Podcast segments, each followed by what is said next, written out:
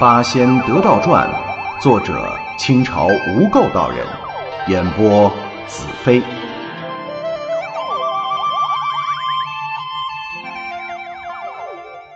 第四十九回，头清流孝子训慈母，施大法仙人整危难中。李玄冷笑一声：“人心不足，果然不错。我问你。”假如你刚才在湖中喂了王八，或者真的应了你的誓言，非挫骨扬灰不能救母，那么救出令堂之后，又有何人带你奉养？要知道，死是很容易的，坚强活下去才是好样的。洋人半晌无语，呆呆的流下了眼泪。哦，你怎么又哭了？你是水做的吗？李玄忍不住笑出了声：“不要这么娘娘腔了，快跟我来见你母亲去。”洋人这才知道刚才种种都是李玄试探他的，顿时大喜：“师傅，我明白了，咱们现在去救我娘吧！我刚才看到了，这就是中山王府，那王府的总管牛敬就住在王府后边，就是他抢走我母亲的。”忽然，他想到一事，兴奋之情大减。嗯，师傅，王府守卫森严，咱怎么进去呀？李玄瞟了他一眼。嗯，没见过世面的小孩喝了一声：“不必多问，你把眼睛闭了，我自有妙用。”洋人一言，闭住双目。不一时，就听李玄又喊了一声。开！洋人把眼睛睁大，四面一看，又换了一个地方。这是一间不大的屋子，摆设着一些家具，看起来不像是牢房，但房门紧闭。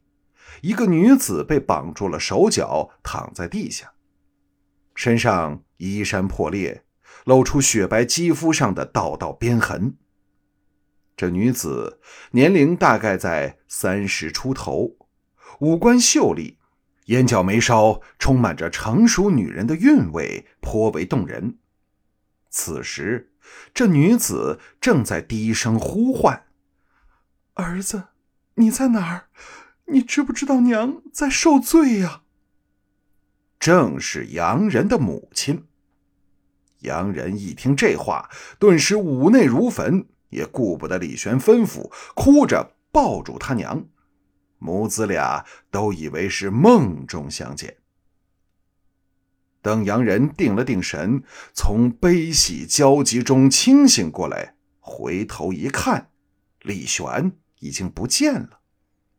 洋人顿时慌张起来：“哎，师傅去哪儿了？”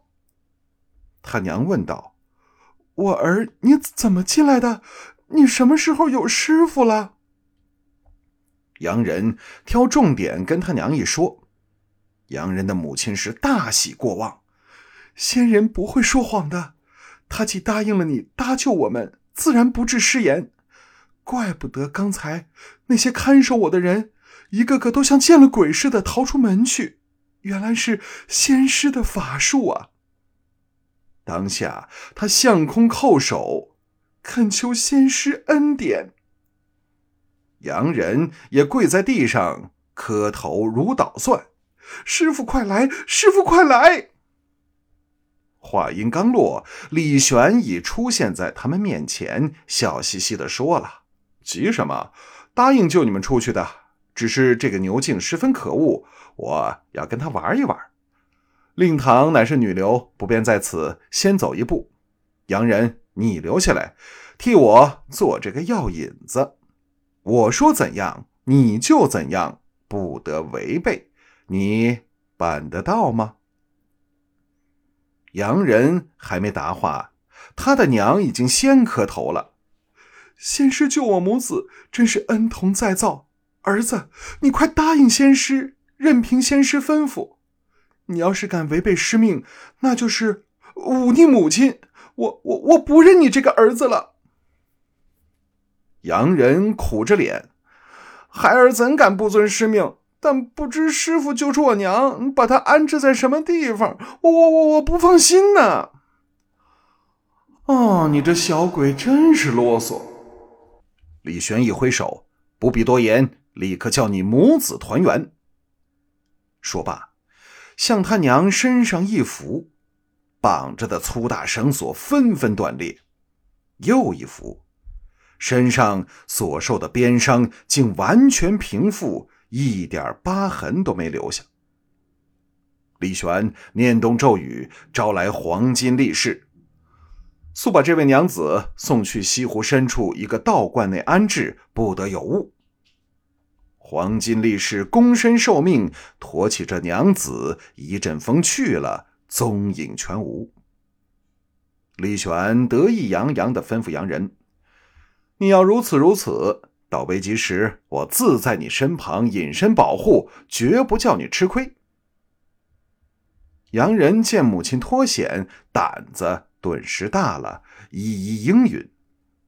李玄看着洋人：“你的长相没有遗传你娘哦。”他暗暗的吐了个槽，举手一指，洋人全身骨骼肌肉一阵律动，顷刻间顿时变成了他娘的样子。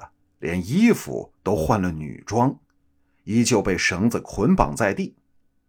李玄左右看了看，对自己的作品十分满意。这时，门外传来急促的脚步声。李玄做了一个噤声的手势，然后不再说话。房门咣当一响，走进来几个看守，径直走到洋人面前，四处张望。但是对面前的李玄却视而不见。洋人心中大感佩服，师傅果真法术高强。这几个看守之人没发现有什么外人侵入，都觉得奇怪。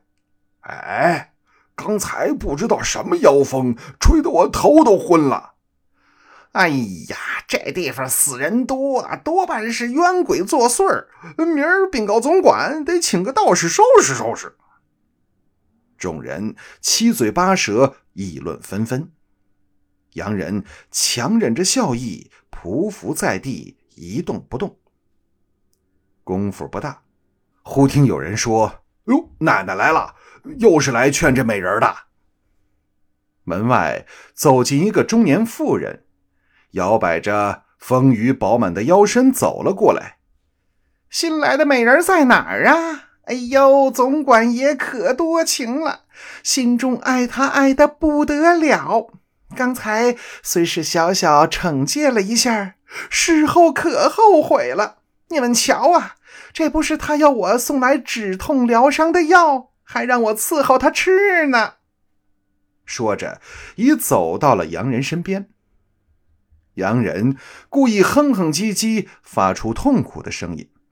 那妇人见洋人绑得和粽子一样，忙喝令众人：“不懂道理吗？这时候还把妇人捆着，不怕捆坏了身子？明儿总管爷降罪下来，你们谁担当得起？”众人赶紧七手八脚解开了洋人的绳索。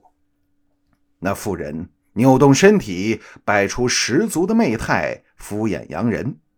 又把拿来的丸药亲自给他吞了，一个劲儿地说：“总管爷如何喜欢你，如何有情有义，如何富贵荣华。总之，这好话好像不要钱似的，舌瓣莲花，说的有声有色。”洋人开始并不答话，后来才说：“要我一顺，也得好好相劝呢，怎么一言不合就把我打成这个样子？既然……”